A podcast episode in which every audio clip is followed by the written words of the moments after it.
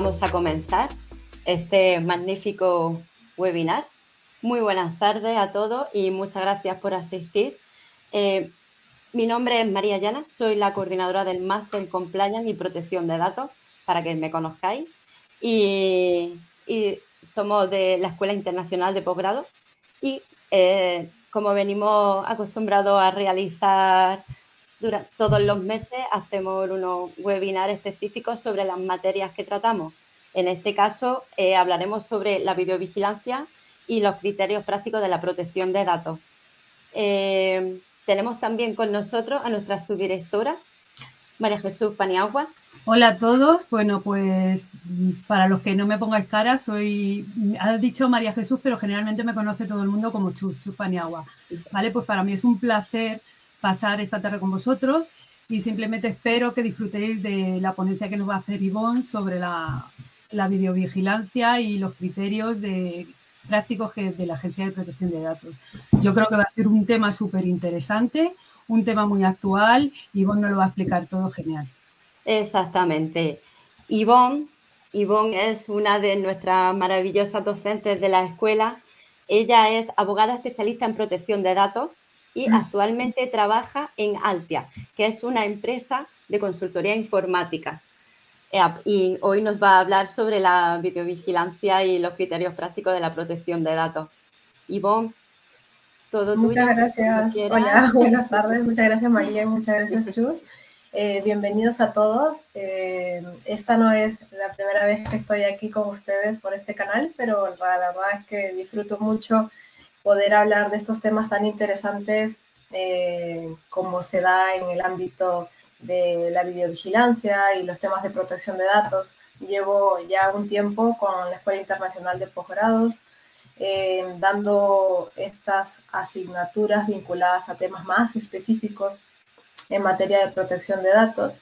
Y el día de hoy vamos a hablar justamente de videovigilancia, ya que por lo menos en clases lo tocamos, es un tema importante, también forma parte de uno de los temas del esquema de delegado de protección de datos para la agencia. Y además es un tema que he logrado asociar muy bien en relación con sus antecedentes y me parece muy rico de compartir. Eh, recuerdo que incluso antes de la vigencia del RGPD, ya entrando un poco más en materia, em, eh, se hacían muchas consultas en relación a por qué eh, los datos captados a través de sistemas de biovigilancia se podían considerar incluso eh, datos susceptibles, datos que entraban dentro del ámbito de protección y de aplicación en materia de protección de datos. Y en reiterados informes jurídicos de la agencia se había valorado que independientemente del de, dispositivo, el sistema de videovigilancia lo que hace es captar imágenes, imágenes que hacen a sujetos determinados, eh, determinables e identificables por lo tanto, eso es lo que nos llama más la atención de este sistema. A mí me gusta mucho entrar en detalle sobre ello en clase y lo suelo comentar de esta forma. El sistema de videovigilancia es un ejemplo, a lo mejor uno de los ejemplos más comunes que podremos ver en materia de protección de datos, pero no será el único.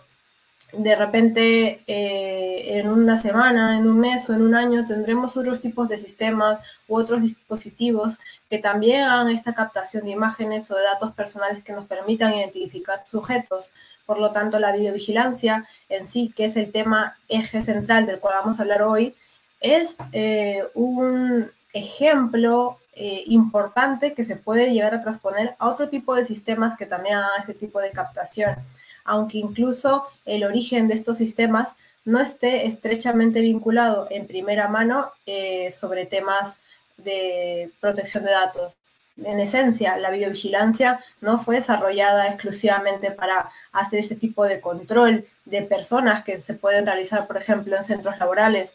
Todo lo contrario, la videovigilancia eh, ha ido ganando su propio espacio porque en ciertos límites llega a, relacionarse bastante con las competencias de las, de las fuerzas de seguridad, de las Fuerzas Armadas, que deben velar por orden público. Eh, la videovigilancia corresponde un poco más al ámbito de nosotros como individuos en la vigilancia de nuestra propiedad. Por lo tanto, claro, viene aquí una herramienta que no está directamente relacionada con un tema de protección de datos, pero luego es abarcada casi completamente por este ámbito porque llegan a ser datos que nos permiten identificar a algunos eh, individuos. Incluso ya en entornos laborales se puede valorar eh, o incluso como ha sucedido hace, hace poco eh, con algunas empresas, establecer además del sistema de videovigilancia, eh, sistemas tecnológicos, aplicativos, incluso aplicaciones que a través de esta captación de imágenes nos permitan identificar, hacer un reconocimiento facial, por ejemplo, de aquellos individuos que son captados a través del sistema de videovigilancia. La videovigilancia es, un, es, como he mencionado, un ejemplo de mecanismos de, supervisión o de control que puede ser aplicado a múltiples eh, sistemas, a múltiples ámbitos, como incluso en algunos entornos, como puede ser el laboral, se utiliza eh, el GPS de localización o se captan metadatos cuando los trabajadores pueden hacer el fichaje a través de aplicaciones que incluso pueden acceder a través de sus móviles. Todos son datos y toda es información. Por eso esto es tan importante eh, trabajarlo y verlo de esta forma. Eh, la videovigilancia, a lo mejor, a diferencia del de, GPS, que se puede utilizar también, u otras herramientas, se distingue porque tiene fines de seguridad. Y esos fines de seguridad es lo que en cierto sentido nos definen un poco más cuál es la base de legitimación de la videovigilancia. Hay videovigilancia eh, vinculada más a un ámbito privado, que es el cual vamos a abarcar mayoritariamente en esta sesión, y también podremos tener videovigilancia, pues, eh, cuyos responsables de tratamiento sean más bien administraciones públicas, organismos autónomos también, en cumplimiento de sus deberes de seguridad pública. Entonces, una de las cuestiones que más llama la atención es muchas veces en qué puntos eh, mi, ámbito de aplicación, en qué puntos lo que yo eh, dispongo para custodiar o vigilar mi propiedad privada puede llegar a entrar en conflicto con eh, otros órdenes de seguridad pública. es, por ejemplo, válido que de repente yo haga o ponga un, un timbre con una cámara y que esta cámara, por ejemplo, haga captación de la vía pública. Eh, incluso hay algunas propiedades privadas que se pueden encontrar muy próximas a carreteras o autopistas. Pueden hacer, por ejemplo, captación de imágenes de ese tipo de zonas. Y em, cuando entró en vigor el RGPD y ya empezábamos a tener una idea más sólida de cómo eh, trabajar e interpretar los temas de biovigilancia, y llegaban a la Agencia Española de Protección de Datos muchas consultas o incluso muchas denuncias vinculadas con este tema de en qué medida la protección de mi propiedad privada puede llegar a entrar en conflicto, más bien con otros ámbitos de orden público. Y en el ámbito del orden público, ya para eh, detallar un poco más cómo se puede entender determinados parámetros o límites, no podemos hacer captación de la vía pública, porque eso es competencia de otros órganos, eso es competencia eh, del Estado a través de las administraciones públicas o de los órganos a los cuales se da competencia y tengan un interés eh, legítimo, una misión en orden público más dedicada específicamente a este ámbito. Sin embargo, yo entiendo también que desde la posición de repente de un ciudadano o del propietario de, un predio urbano considere o indique por qué entraría en conflicto la captación de imágenes de una zona pública que haga un privado y que adicionalmente haga eh, las fuerzas del orden, por, intentar abreviar. Si se estaría haciendo una doble captación. Eh, se ha considerado, y muchas veces la agencia también lo ha mencionado, que en cierta forma este conflicto o esta superposición de captaciones que se pueden dar, en lugar de facilitar o agilizar eh, las funciones que tienen que hacer eh, los órganos de control, lo que pueden llegar a ocasionar en muchas, eh, en muchas ocasiones es justamente lo opuesto, que sería obstaculizar las labores de, de las fuerzas del orden. Eh, sin embargo, también podemos encontrar muchos informes, muchos eh, procedimientos en la agencia, por ejemplo, más bien eh, dirigidos a que hay una calle en específico donde hay cámaras de videovigilancia en un establecimiento privado que a lo mejor de forma residual, porque la forma residual no implica que yo haga una captación al 100% de la vía pública, sino que tengo de repente mi cámara de videovigilancia en una zona en la cual puedo captar un poco de la vía pública sin, sin que esa sea mi finalidad principal porque tengo escaparates o porque las ventanas son bastante eh, amplias y pueden captar algunas, algunos espacios. Y se han llegado a pedir, por ejemplo, imágenes de privados que puedan coadyuvar efectivamente a las labores o las investigaciones públicas. Y esto en investigaciones criminales, en asuntos que tengan que ver más bien con el orden público, es perfectamente válido. No habría en este caso una obstaculización. Sin embargo, los pasos que deben darse es que sea la policía, eh, eh, un responsable con legitimación, quien en razón, por ejemplo, de una investigación concreta, solicite estas imágenes. También sabemos que eh, por normativa las imágenes de videovigilancia se han de conservar un máximo de 30 días. ¿Qué sucede si, por ejemplo, por una vía no adecuada se podrían solicitar imágenes vinculadas con establecimientos o aparcamientos eh, privados de algunas empresas para poder verificar el estado o, la, o algún delito que se pueda haber cometido en este lugar eh, como lo que ha sucedido hace poco a la empresa Mercadona, que le ha valido realmente una sanción económica importante, ¿no es cierto? Eh, no son las formas realmente que un privado pida las imágenes vinculadas con un delito o con una investigación. Sin embargo, la Agencia Española de Protección de Datos, concretamente en este caso en relación con el derecho de acceso que ejerció un ciudadano, consideró que no se había actuado los protocolos internos adecuados para dar respuesta al derecho. Y si bien, por ejemplo, este caso está vinculado con el tema de videovigilancia, eh, es un responsable de tratamiento eh, quien debe desplegar todas las medidas de responsabilidad proactiva para poder vigilar, para poder custodiar, para poder asegurarse de que se dé respuesta a los derechos de la ciudadanía, de las personas interesadas, de los sujetos eh, interesados en la actividad de tratamiento o relacionados con la actividad de tratamiento. Repito, en mi opinión, no es la vía más adecuada si yo, por ejemplo, eh, he aparcado mi coche en el aparcamiento de, este establecimiento, vuelvo y de repente em, me han robado o mi coche ha sufrido alguna avería o algún daño alguna cuestión. Es la policía quien debe intervenir, sobre todo también para poder em, tener una formalidad adecuada en relación a la prueba dentro de esta investigación criminal.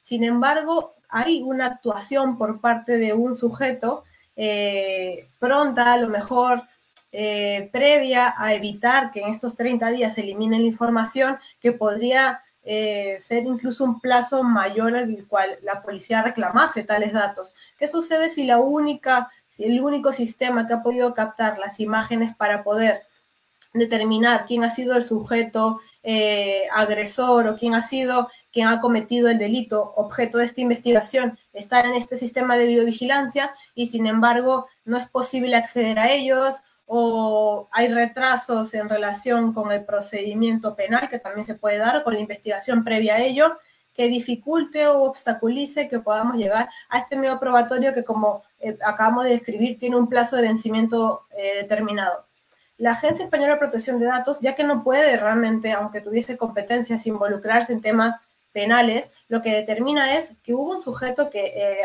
eh, hizo ejercicio de sus derechos, hizo ejercicio de sus derechos en materia de protección de datos y vencido el plazo establecido, no recibió respuesta, que a lo mejor el canal no era el adecuado, que recibieron la comunicación por otra vía, que no fue comunicado al delegado de protección de datos, esas son un poco cuestiones internas que la Agencia Española de Protección de Datos observa eh, son responsabilidad en realidad del empresario, del responsable de tratamiento.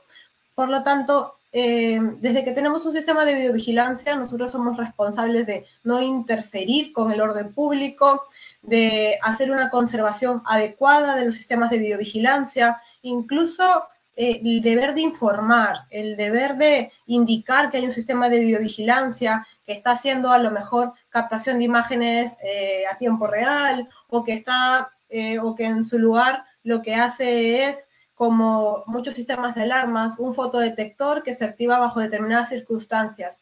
Como resulta muy complejo en sí disponer constantemente de información más detallada o lo que se podría considerar como un ejemplo sumamente jalado de los pelos, que es solicitar consentimiento para la actividad de tratamiento de videovigilancia cada vez que entramos a un establecimiento o entramos por, de repente a un medio de transporte público que hace ese tipo de captación. Es desproporcional, inimaginable siquiera tener que habilitar ese tipo de, de procesos o protocolos sin embargo, se desprende que por fines de seguridad realmente resulta necesario que nos planteemos estos supuestos. Por lo tanto, eh, únicamente con la videovigilancia y debido al, origen o a lo que motiva la esencia de esta actividad, se considera que debe haber carteles de información para respetar el deber de información, debemos de conservar los datos por un máximo de 30 días para respetar otro de los principios también del RGPD vinculado con... Eh, no hacer un tratamiento excesivo de los datos o una minimización de los datos también de su tratamiento. Por lo tanto, si bien es una medida que puede resultar em, estudiada un poco más en detalle, bastante eh, abrumadora, porque están captando datos o imágenes de todas las personas que están en determinado espacio. Eh, es importante determinar que si bien abarca mucha información, su duración de acuerdo con lo que acabamos de comentar, no es excesiva. Eh, y además se ha tenido que realizar estudios eh, efectivamente para determinar si el tratamiento resulta necesario, si disponer, por ejemplo, de una ubicación de una cámara de videovigilancia en un casino puede llegar a ser lesivo con el derecho de los trabajadores. Ya hay muchos pronunciamientos por parte de la Agencia Española de Protección de Datos también vinculado a eh, prohibir la instalación de cámaras de videovigilancia en espacios en los cuales los trabajadores, por ejemplo, eh, descansen o en vestuarios o cerca de taquillas, porque esto realmente puede generar un perjuicio al derecho a la intimidad. Nosotros somos individuos en la sociedad que tenemos una esfera de derechos y muchas veces la videovigilancia, si no es eh, estudiada de una forma bastante estratégica, podría llegar a generar perjuicios sobre los derechos de los interesados. Por eso es importante para los negocios recordar que contar con un especialista en protección de datos, con la asesoría de eh, empresas, de negocios o de consultores especialistas en este rubro, les puede dar la seguridad de evitar incurrir en cualquier tipo de sanción o en la aplicación de cualquier tipo de, medida correctiva que pueda disponer, por ejemplo, la Agencia Española de Protección de Datos en pro de vigilar o, en todo caso, eh, prevenir la afectación de derechos de terceros también involucrados. La videovigilancia es una herramienta eh, muy em, válida en muchos sectores. Como he adelantado en la primera parte de mi discurso, lo hemos empleado con un origen más de proteger nuestra propiedad, de poder resguardar nuestro negocio, nuestros activos, y luego esto se ha venido transponiendo a otros rubros también que han resultado necesarios, continuando con la finalidad de seguridad.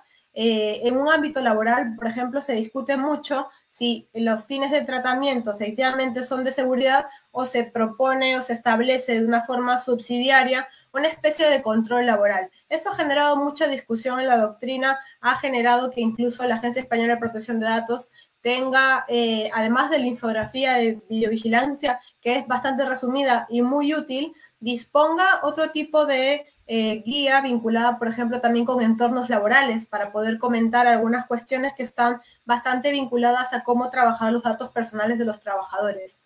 A diferencia de lo que se realiza, por ejemplo, en videovigilancia cuando se trata de espacios públicos o de lo que se realiza si yo dispongo de un sistema de videovigilancia en el aparcamiento de mi negocio, eh, a nivel laboral hay que realizar o implementar otro tipo de medidas es más que recomendable, aunque no sea una obligación eh, específica tal cual, que se comunique a los trabajadores. Esto también es el deber de informar del responsable de tratamiento de las actuaciones y las medidas que están poniendo en marcha, pero no es solicitar consentimiento de los trabajadores, es más bien informar, informar que se ha dispuesto eh, una red de un sistema de videovigilancia, informar que estas cámaras tienen determinada finalidad y eh, poder validar más adelante su empleo. Hay varias sentencias, no varias, realmente muchas sentencias en el ámbito laboral que cuestionan un poco el origen de la captación de imágenes, de vídeos, de la reproducción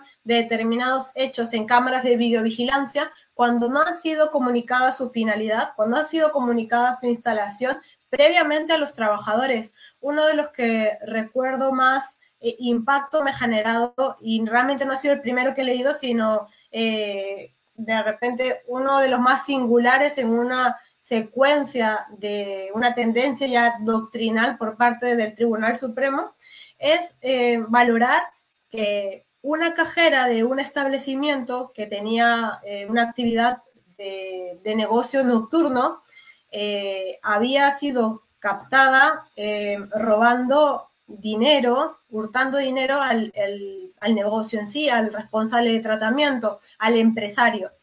Eh, las imágenes que ofrece el empresario en el juicio laboral están, eh, provienen de una cámara de videovigilancia que se encontraba en los vestuarios de chicas. Y en el vestuario de las chicas se ve a esta trabajadora eh, abriendo su taquilla y guardando un dinero cuyo origen no se explica. Sin embargo, también se captan imágenes en, un primer plano e incluso en un segundo plano de trabajadoras que estando en el vestuario, obviamente lo que hacen es cambiarse de ropa. Y aun cuando se valida perfectamente que se ha cometido una infracción que amerita un despido, un juez laboral no llega a poder utilizar ese medio probatorio porque acredita con la visualización de, este medio probatorio, de esta captación de imágenes de estos vídeos, que lo que se ha hecho es dañar la intimidad de las otras trabajadoras, porque se estaba realizando, se estaba empleando datos recogidos de una cámara de videovigilancia que no se encontraba en el sitio más estratégico de un negocio, que eran las taquillas dentro del vestuario de chicas de un establecimiento nocturno. De la misma forma, la Agencia Española de Protección de Datos hace una especie de recuento de algunos supuestos especiales en materia de videovigilancia, eh, además de utilizar, por ejemplo, tecnologías de reconocimiento facial. Llama mucho la atención lo que puede suceder eh, si añadimos al sistema de videovigilancia captación de audio. Eh, para, este, para este supuesto concreto, nuevamente tendremos que tomar como referencia sentencias laborales porque se da mucho en ámbitos de, de casinos, de ocio nocturno, en lo cual eh, el empresario, que también es responsable de tratamiento, quiere asegurarse que sus trabajadores efectivamente no están quebrantando la buena fe laboral. Sin embargo, más de un juez laboral, sino por eh, añadir que se trata más bien de una tendencia jurisprudencial, han determinado que la captación de audio sumado al, sistema de videovigilancia en la gran mayoría de los casos se trata de una medida totalmente desproporcionada en relación con los fines de seguridad que se pretenden realmente custodiar. Por eso es importante eh, hacer una reflexión adecuada, valorar la necesidad y la proporcionalidad de un sistema de videovigilancia de acuerdo a cada negocio. Si yo soy un sujeto privado que quiere un sistema de alarmas, un sistema de videovigilancia de uso doméstico, no tengo mucho inconveniente porque realmente puedo contratar un experto y este experto, si asume la titularidad de los equipos, se asume el control eh, eh, último y definitivo de las imágenes y simplemente lo que se limita a contactar a la policía sin que yo como propietario, yo como sujeto contratante del servicio intervenga en nada, el sistema de videovigilancia perfectamente es responsable de tratamiento, es el especializado y eh, yo como propietario no tengo mayor intervención. Aquí no hay mayor inconveniente en la relación de este tratamiento de datos personales porque no hay intervención. Lo que se vuelve más complejo y resulta realmente importante eh, ir hacia una asesoría un poco más puntual es cuando yo soy un negocio y quiero implementar un sistema de videovigilancia. Cuando yo eh, tengo cámaras dentro de un entorno laboral, cuando yo considero importante o válido ya no únicamente por fines vinculados, por ejemplo, con mi actividad, sino para realizar un, complemento o de forma alternativa una especie de control laboral.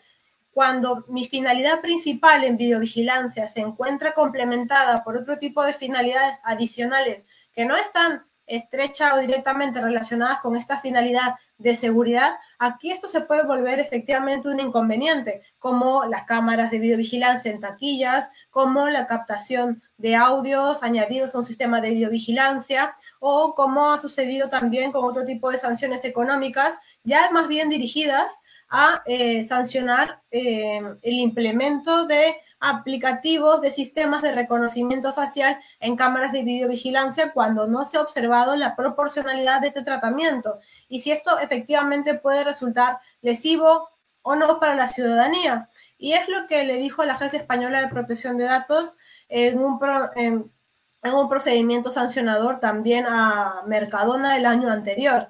¿Qué sucedía? Eh, este tipo de establecimientos, al ser abierto al al consumidor en general, pues tiene una lista de personas no deseadas, porque en su mayoría de ocasiones han sido personas que de repente han hurtado productos de los establecimientos en mención. Em, eh, Mercadona como responsable de tratamiento en asistencia con la empresa especialista en seguridad con la cual trabajaba, le pareció válido implementar en el sistema de videovigilancia un sistema de reconocimiento facial. Un sistema de reconocimiento facial que le permitiera identificar a aquellas personas que se encontraban en su lista de no deseados, eh, de personas no gratas al establecimiento. Sin embargo, a nivel eh, de asistencia, a nivel de concurrencia o de sujetos eh, interesados o vinculados con este establecimiento, probablemente a grandes rasgos estaríamos valorando un, que un 2% de toda esta población que se encuentra interesada en los productos de este establecimiento que integran eh, la lista de personas no deseadas. Por ese 2% se estaba valorando la implementación y se había implementado ya una tecnología que resultaba invasiva para ese 2% y para el otro 98% que únicamente al ingresar en el establecimiento, en los primeros minutos en los cuales se encontraba en este, ya estaba siendo identificado a través de un sistema. Eh, la Agencia Española de Protección de Datos en su oportunidad determinó una sanción económica mm, importante. Eh, fueron dos millones y medio de euros a Mercadona por considerar que no se había evaluado previamente si el uso de este tipo de tecnología, este tipo de sistemas, llegaba a vulnerar además los derechos y libertades de la ciudadanía, que en valoración de la Agencia Española de Protección de Datos resultaba una medida desproporcionada. Eh, este tipo de, casos lo he comentado en algunas clases también y llega a ser bastante sorprendente cómo eh, algunas medidas se critican no por su falta de eficacia, sino por su falta de proporcionalidad con los demás. Eh, nosotros tenemos derechos y tenemos un ámbito de aplicación y además la facultad de poder ejercerlos de la mejor forma que nos parezca eh, posible y probable. Sin embargo, eh, entrar de llano a un establecimiento, no tener la información de que se está utilizando un tipo de tecnología adicional, además de verificar los sistemas de videovigilancia, efectivamente nos dejan en una situación en la cual nos vemos un poco más expuestos. Eh, incluso podríamos determinar que la intimidad de las personas que están siendo identificadas sin su eh, voluntad expresa, sin tener información al respecto, se puede encontrar vulnerada o por lo menos minada en relación a los deberes que deben tener los responsables de tratamiento, ya más bien vinculados al ejercicio de sus actividades. por lo tanto, de los ejemplos que hemos ido mencionando ya podemos observar un tema como la, la, videovigilancia, el sistema de captación de imágenes, el control que se puede realizar a través de este, es sumamente rico para profundizar, sumamente rico para abundar e incluso vincularlo a otros ámbitos o otros sectores. Hemos hecho varios ejemplos en un entorno laboral, más ejemplos vinculados, por ejemplo, con temas de seguridad pública. Y realmente, además de la sentencia, por ejemplo, mencionada del tribunal eh, de, lo, de, lo, laboral vinculado con esta cajera que había cometido un delito y el despido se terminó declarando improcedente, eh, hay otra sentencia que también llamó mucho la atención en su momento de un catedrático. Eh, cuando el tiempo lo permite, son casos de los cuales a mí me parece que podemos aprender muchísimo. Si el tema de videovigilancia el día de hoy nos llama la atención, es porque vemos cómo eh, la tecnología avanza tanto que se trata de recursos que no debemos memorizar y considerar que exclusivamente vamos a aplicar estos tratamientos o estas metodologías de esta forma automática, sino más bien para considerar que hoy es un sistema de videovigilancia, mañana puede ser cualquier otro tipo de tecnología, pero siempre el consultor experto en protección de datos tendrá que detenerse y evaluar y considerar eh, el uso de esta tecnología resulta invasiva con la ciudadanía, el uso de esta tecnología resulta proporcional, cuál es la metodología, de qué forma opera. Eh, quien contrata un servicio de alarmas o quien contrata un servicio con esta nueva tecnología interviene en el tratamiento de datos personales, no interviene en el tratamiento de datos personales, cede por completo esa parte de su, de su esfera para que un especialista realmente se ocupe de ello.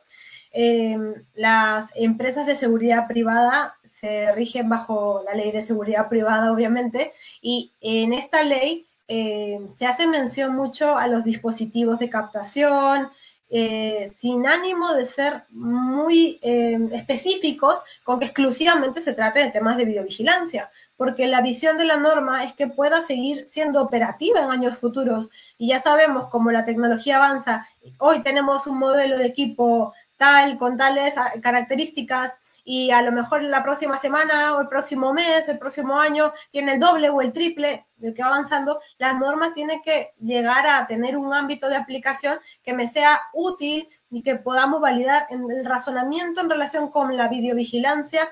Tiene que ser eh, igual, tiene que poder llevarse a valorar eh, cuál invasivo, cuándo menos invasivo puede resultar, cómo ah, se puede dar otras formas de operar. Claro, en un principio todo era captación de imágenes, todo era grabación de imágenes, posteriormente se empezó a desarrollar otro tipo de modalidades, como las que se dan en muchas comunidades de propietarios, cuando tienen una persona que hace una vigilancia de zonas comunes, como lo que puede ser la captación de imágenes a tiempo real o como lo que se puede dar en otros establecimientos o en naves industriales incluso que tienen sistemas de videovigilancia que bien puede estar a cargo de un especialista en el cual ya hemos comentado y tenemos la situación más clara de quién es el responsable de tratamiento y en otras circunstancias puede el negocio porque tengo una nave industrial en, medio de la nada, determinar, establecer un sistema de videovigilancia, ya no a cargo de un especialista para abaratar costos, sino más bien a cargo directamente del responsable de tratamiento. Y esto, aunque parezca abaratar costos, si tenemos que dar una consultoría o una asesoría directa a un empresario eh, que tenga ese tipo de dudas, resulta hasta más provechoso trasladar ese costo a un tercero, contratar una empresa especializada. ¿Por qué? Porque el tratamiento de datos personales realmente valora e integra un riesgo. Nunca tenemos un riesgo cero en relación con el tratamiento de datos personales. Nunca tenemos un riesgo cero en relación con ciberseguridad o con compliance o con otro tipo de materias que podamos tratar. Todo lo que hagamos va a tener un riesgo. Pero si contratamos un servicio de videovigilancia con un tercero, esos riesgos y esos costos también los trasladamos y estamos actuando una medida de responsabilidad proactiva. Eh, que resulta a finales en beneficio también de la empresa, aunque parezca que le repercute un costo directo. Eh, la videovigilancia, tanto como las obligaciones de seguridad, no son obligaciones de, resultados, son más bien obligaciones de medios. Lo que pretenden realmente es disuadir un poco eh, factores externos o la comisión de cualquier delito.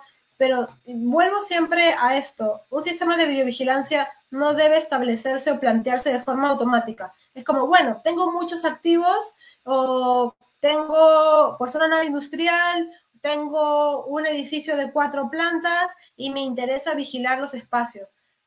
Claro, eso es muy válido.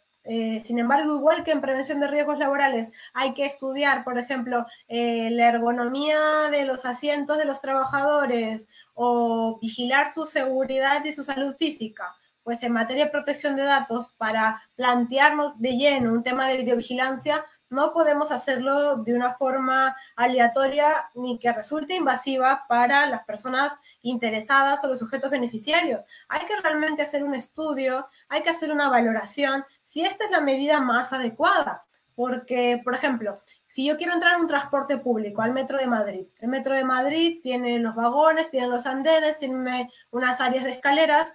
Eh, el, mejor recurso para el metro, metro de Madrid para asegurar la eh, seguridad de todas las personas que entran en el metro es un sistema de videovigilancia, pero eso implica una valoración previa. Por ejemplo, me puedo plantear contratar un servicio de vigilancia física. Esto podría atenuar o reducir además eh, los controles que yo tendría que realizar o puedo realmente llegar a unir la vigilancia física permanente en determinados horarios o en horarios con mayor afluencia, junto con la videovigilancia que estoy realizando en un control a tiempo real. Claro, esto me implica un planteamiento. Aquí ya llamamos al interés público, a la legitimación que me da la ley de seguridad pública, a las actuaciones eh, que deben tener estos órganos como responsables de tratamiento. Pero no es una idea descabellada que le, le sale al responsable de tratamiento únicamente porque es una cuestión que está de moda o porque todos lo tienen o porque se ha valorado lo más adecuado. Para realmente ofrecer este tipo de servicio público con un nivel de seguridad apto como el cual se ofrece al día de hoy, como mínimo necesitaría mucho personal de vigilancia física a un nivel físico para poder garantizar la seguridad de todos los pasajeros en todos los horarios que se disponen. Sin hablar que en otras ciudades, por ejemplo, también tenemos estos servicios las 24 horas. La videovigilancia tiene que responder a un criterio de necesidad, no a un criterio aleatorio en el cual se haya dispuesto establecer patrones o medidas eh, sin una base. Y esto nos lleva, por cierto, ¿Cuál es la base entonces de la videovigilancia? La, hemos descartado el consentimiento porque no vamos entrando en ningún establecimiento otorgando nuestro consentimiento para el tratamiento de datos, de nuestras imágenes, ni valoramos, por ejemplo, muchas veces qué se puede hacer después con ellas. Eh, la videovigilancia responde a un interés y a un interés legítimo. Como está más vinculada con la conservación, con la preservación de la propiedad privada, el interés legítimo recae sobre el propietario, sobre el responsable de tratamiento, sobre el cual eh, tiene posesión de determinados bienes para poder vigilar su integridad. Ya de aquí se han ido devengando otro tipo de finalidades también secundarias, como las que pueden desarrollarse en un entorno laboral, para la protección de repente de los trabajadores, como puede desarrollarse en otro tipo de ámbitos en los cuales la videovigilancia eh, intenta generar mecanismos vinculados de protección, pero vinculados directamente con una finalidad de seguridad física. Eh, la videovigilancia, en mi opinión, no va a ser una actividad de tratamiento que veamos estancada en el tiempo y que no avance o no se realice de unas formas distintas. Lo que observo de los últimos pronunciamientos, por ejemplo, de la Agencia Española de Protección de Datos al respecto, es que la finalidad de la videovigilancia va a ir eh, volviéndose bastante más dinámica en la aplicación de la tecnología que utilizamos para ello. Y ahora mismo, por ejemplo, en sistemas de alarmas, resulta bastante útil tener dispositivos que no hace falta que hagan una captación 24 por 7 durante estos 30 días de imágenes, sino más bien funcionen cuando eh, los, los sujetos a que habitan las propiedades que están dentro de las casas, lo activen, activen el sistema de alarmas, se active cuando hay un identificador de algún intruso o eh, toda esta elementos adicionales que están surgiendo en relación con la aplicación de sistemas de alarma en un uso privado doméstico, tanto como un uso empresarial, son cuestiones que están estrechamente vinculadas con el tema de protección de datos. En primera instancia será este tipo de derechos los cuales se revisarán para poder verificar si nos encontramos ante alguna vulneración o no. Y luego, en materia de protección de datos, una de las cuestiones que a mí me gusta muchísimo tener en cuenta es que va a responder mucho a un criterio bastante razonable. Si tenemos un cliente que nos pide, por ejemplo, que le asesoremos para determinar si eh, resulta válido o no la instalación de un sistema de videovigilancia o la implementación de un sistema de control de geolocalización para sus agentes o, sus comerciales, tendremos que valorar si efectivamente el recurso resulta eh, invasivo o no. Es distinto utilizar o exigirle a los trabajadores que usen aplicativos que nos indiquen su ubicación cuando los móviles, eh, sus equipos son privados y no son de la empresa. Eh, cada circunstancia, cada situación, como el ejemplo que les he dado, eh, integra un mar de supuestos que se pueden plantear uno tras otro vinculados con los criterios de biovigilancia.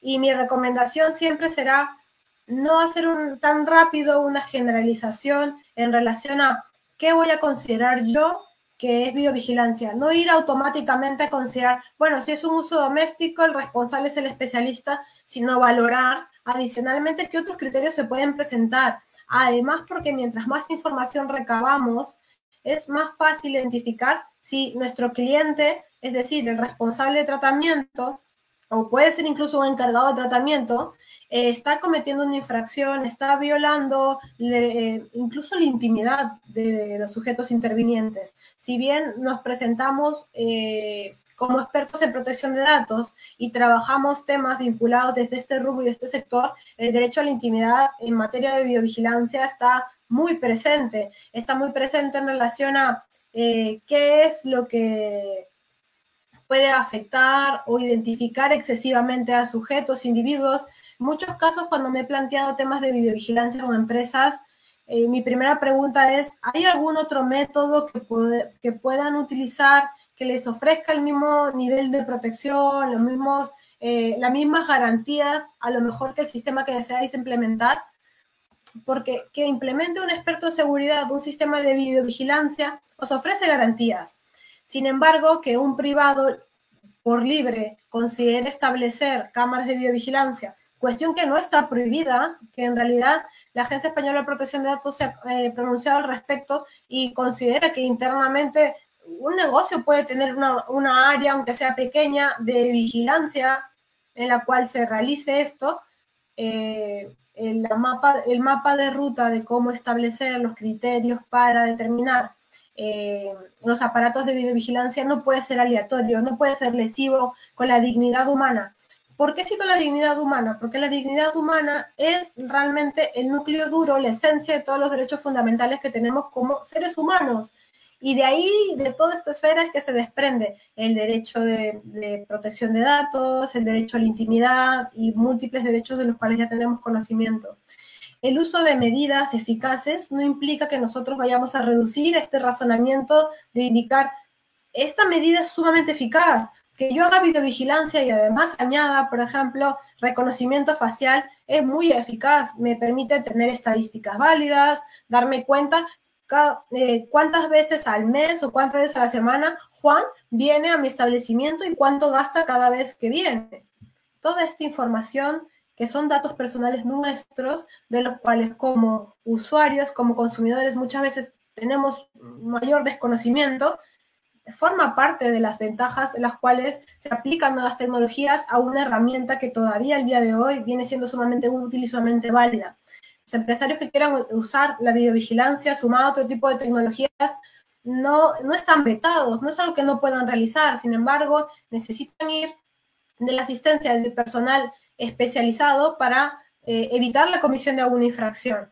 eh, en el caso de Mercadona, que fue sancionado justamente por el ejemplo que acabo de poner, si hubiesen realizado una evaluación de impacto detallando de forma minuciosa si efectivamente el uso de este tipo de recursos para la finalidad propuesta resultaba lesivo o no, hubiera atenuado mucho eh, la aplicación de determinadas medidas o alternativas. ¿Qué alternativas tenemos en la videovigilancia? El uso de fotodetectores, en sistemas de alarmas, el uso de, sensores de movilidad en determinados espacios o de controles de temperatura para determinar si efectivamente hay intrusos o no. Hay muchas herramientas. Sin embargo, vemos que la videovigilancia eh, en un uso más tradicional reporta muchos beneficios a los usuarios, tal como hemos podido realmente identificar con los supuestos que ya hemos planteado.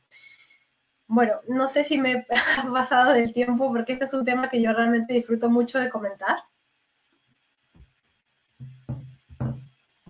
La verdad, la verdad es que Ivonne es un tema que disfruta y, disfrutamos todos. Yo estoy disfrutando muchísimo escuchándote y bueno, no sé a vosotros, pero se me está pasando el tiempo muy rápido. Muy interesante esta materia. Creo que, se necesitan más webinars para, para poder determinar mucho más, porque claro, es, es un mundo tan, tan grande y hay tantas formas de, de videovigilancia Sí, sí, totalmente, María. Muchas gracias por tu comentario.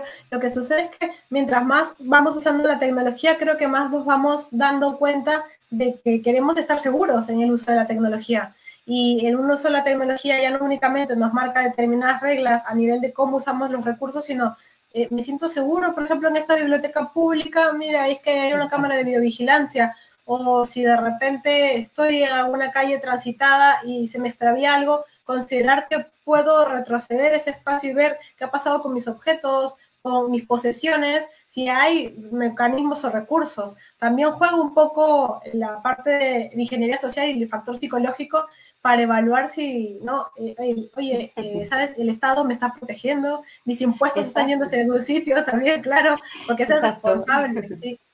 Es como sentir el hecho de eh, me, están protegiendo, pero a la vez están vulnerando el derecho mío a la intimidad. Entonces, En, un, mundo tan grande, seguiremos profundizando muchísimo más en la materia. Yo creo, yo creo que sí, y, y, resulta muy interesante lo que acabas de decir, porque es importante llegar a manejar una especie de equilibrio entre me estás observando, pero me estás protegiendo. o cuál es la finalidad, claro, cuál es la finalidad realmente. Todos, todos estamos jugando al gran hermano y, yo no me he enterado. Exactamente, Ivonne. bueno, eh, yo tendría millones de, cosas, eh, o sea, yo no pararía, pero tenemos algunas dudas de algunos, algunos asistentes y vamos a empezar por resolverlas. Las voy a leer y, resolvemos aquí al instante. En este caso se trata de, una de nuestras alumnas y dice, dice así, buenas tardes, Ivonne. Has mencionado algo al respecto, pero no me ha quedado claro. Una cámara fotodetector que capta imágenes solo cuando se activa la alarma, ¿se considera tratamiento de videovigilancia y requiere la información y el respectivo cartel? Muchas gracias, Marta, por tu, por tu consulta. Muchas gracias, Marta. el uso de un fotodetector eh, realiza la misma funcionalidad que una cámara de videovigilancia, capta imágenes, eh, independientemente de que se realice a tiempo real o que se realice de una forma diferida. La captación de imágenes implica el tratamiento de datos personales y por lo tanto amerita el, el debido cartel, este típico amarillo que nos ha dado la agencia y que muchas empresas de seguridad ya han personalizado porque se hace un tratamiento de datos personales que permite identificar sujetos. Así que sí está incluido dentro de las modalidades de, de y resulta un deber informar que se realiza. Es decir, Ivonne, siempre que hay una cámara de videovigilancia, ya sea en un lugar privado, en una vía pública, debe de haber ese cartel informativo. Sí, sí, sí. Muy bien, muy bien. Muchas gracias. Eh, tenemos otra pregunta también de otro de, de nuestros alumnos. Vamos a ver, dice que se conocen casos de fuga de datos o cesiones ilícitas de datos obtenidos por videovigilancia ¿Qué dice la Agencia Española de Protección de Datos en estos supuestos? Gracias, Joaquín, por tu consulta. Bien, pues son supuestos muy interesantes las brechas de seguridad. Yo hago lo posible por detenerme lo más que puedo en esos temas porque realmente en la práctica es lo que más nos nutre, más información nos da. Eh, la Agencia Española de Protección de Datos en relación con ello hace un control muy esmerado en que los tratamientos de datos personales respondan a la finalidad por la cual se están declarando.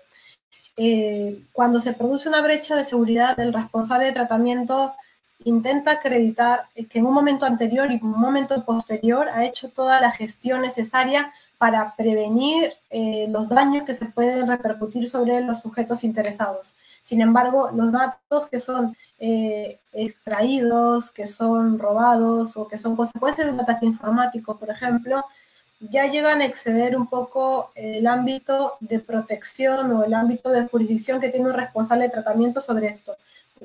Voy a explicarlo como un ejemplo o una analogía. Si de repente yo tengo un libro en mi bolso y mi bolso es hurtado por algún carterista o alguien en la calle, y luego el libro es utilizado para cometer un delito o una infracción, yo no puedo ser responsable de forma aplicativa de lo que se hace con el libro pero si el libro fuera un arma, fuera una pistola y me es hurtado o robada, yo tengo que comunicar que se me ha hurtado porque posee una licencia sobre el arma, porque el arma está identificada y además tiene un titular y se pueden perpetrar delitos al respecto.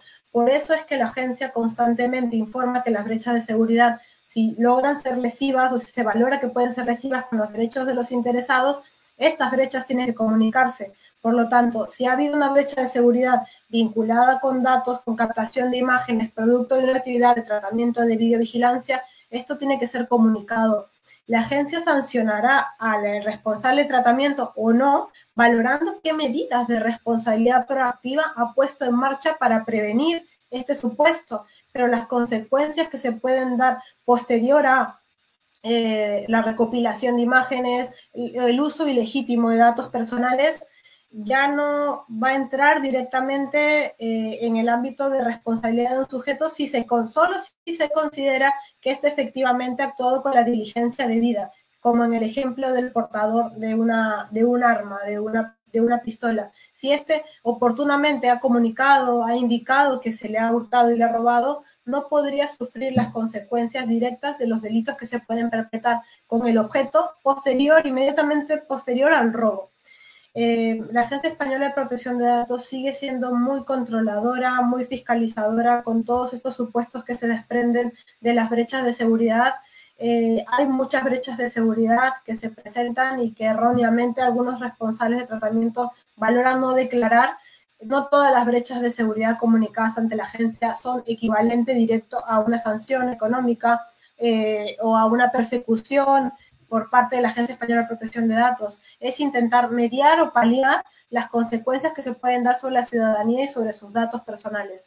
En relación ya eh, directamente con la captación de imágenes, se ven pocos supuestos donde se puedan desprender eh, tratamientos ilícitos. Lo más habitual en ciberdelincuencia, por ejemplo, es eh, las bases de datos, los contactos para utilizarlos con ataques como el phishing o el carding o el phishing o casi todas estas nuevas modalidades de ataques informáticos que trabajan ya un poco más con criterios de ingeniería social. La captación de imágenes viene siendo una especie de grueso en relación con datos personales porque tiene mucho. ¿Qué más datos personales pueden dar de ti tu imagen tu imagen, aquello que te hace identificable.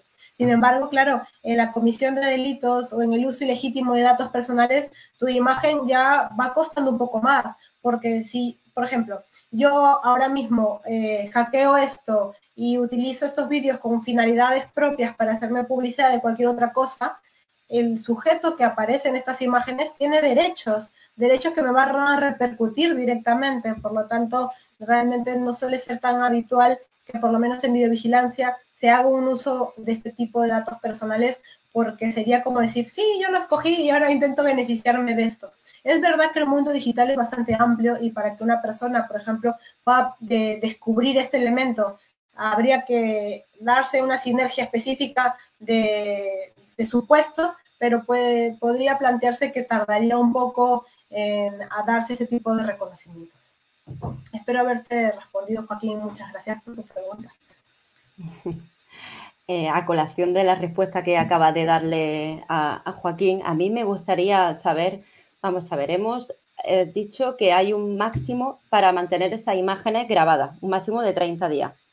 Eh, ¿Cuál sería el, mejor material o el mejor medio para poder guardar esos vídeos? Y realmente, ¿hasta dónde se puede grabar? ¿no? ¿Cuál es el límite? ¿Dónde ahí primaría el interés? Sí, como bien eh, estaba comentando antes. Sí, en la captación de imágenes prima el interés legítimo del responsable de tratamiento. El mejor soporte suele ser un soporte digital. Lo que pasa es que esto todo viene con trampas, ¿no? Eh, yo recuerdo que cuando trabajaba mucho con pymes les decía, tienes tu agenda de contactos en físico, es que al final cuando ves todas las opciones de ataques informáticos que se pueden dar, de hackeos, claro, entonces dices como, mejor es la agenda y el papel de toda la vida, que sigue siendo igual de seguro, pero en biovigilancia no nos podemos dar esas, esas, esas libertades porque estamos tratando datos de forma abundante. Por eso cuando las empresas de seguridad empezaban a proponer sistemas de monitorización y de alarmas con fotodetectores, lo primero que yo pensé, y creo que lo compartí en varias clases, es como, qué listos, porque ya no necesitan tanto almacenamiento, necesitas un sistema de almacenamiento que tenga mucha capacidad para poder hacer esta captación de imágenes. Y además, los responsables de tratamiento, dentro de sus obligaciones, deben hacer copias de seguridad para poder mantener la integridad, la trazabilidad de los datos y todo. Entonces, suma todo el espacio, el almacenamiento que necesitas, más las copias de seguridad. en biovigilancia se suele utilizar más el almacenamiento en la nube, es lo más común para poder tener acceso a esta información y además generar copias de seguridad. ¿Qué asunto pasa con esto? Que el almacenamiento en la nube puede estar en cualquier parte del ciberespacio. Y si ya estamos hablando, por ejemplo, de países, eh, de otro país, de cruzar las fronteras digitales, a lo mejor podríamos estar entrando en conflicto con otro tipo de competencias. Recordemos que hasta hace poco hemos todavía tenido un espacio en el cual el tema de protección de datos, como Estados Unidos, por ejemplo, que es proveedor de Meta, de Facebook, de Cloud, de pues estaba en una situación poco clara en relación con eh, el escudo de privacidad y todo esto. Por lo tanto, claro, ahora yo, si quiero contratar, porque me ha pasado de clientes, tenemos un sistema contratado de copias de seguridad. Ah, genial. ¿Dónde está tu servidor interno? No sé. ¿Cómo sabes dónde está? ¿Dónde está haciendo las copias de seguridad? ¿En qué país? ¿En qué país? Pues claro, es importante hacer un, seguimiento un poco a, a dónde van a estar los materiales que, los datos que vamos a tratar. Si contratamos a un proveedor externo para que realicen esta actividad, que es, que es sumamente útil y puntual, eh, a ver, que nos dé una constancia de que efectivamente se realizan las copias de seguridad y que las imágenes captadas son eliminadas 30 días después. Que, a ver, yo he trabajado muchos años en una empresa de seguridad que hacía videovigilancia porque está, eh, por la necesidad de la actividad de tratamiento y públicamente indicaban que la información la eliminaban 30 días después y no la eliminaban 30 días después, la eliminaban mucho después. Entonces, claro, esto hay que jugar bastante con los grises en muchas ocasiones. Sí, correctamente, indicarlo. Es claro que cuando eres abogado, eres ahí, tienes que saltar de un lado, saltar del otro y, y adecuarte.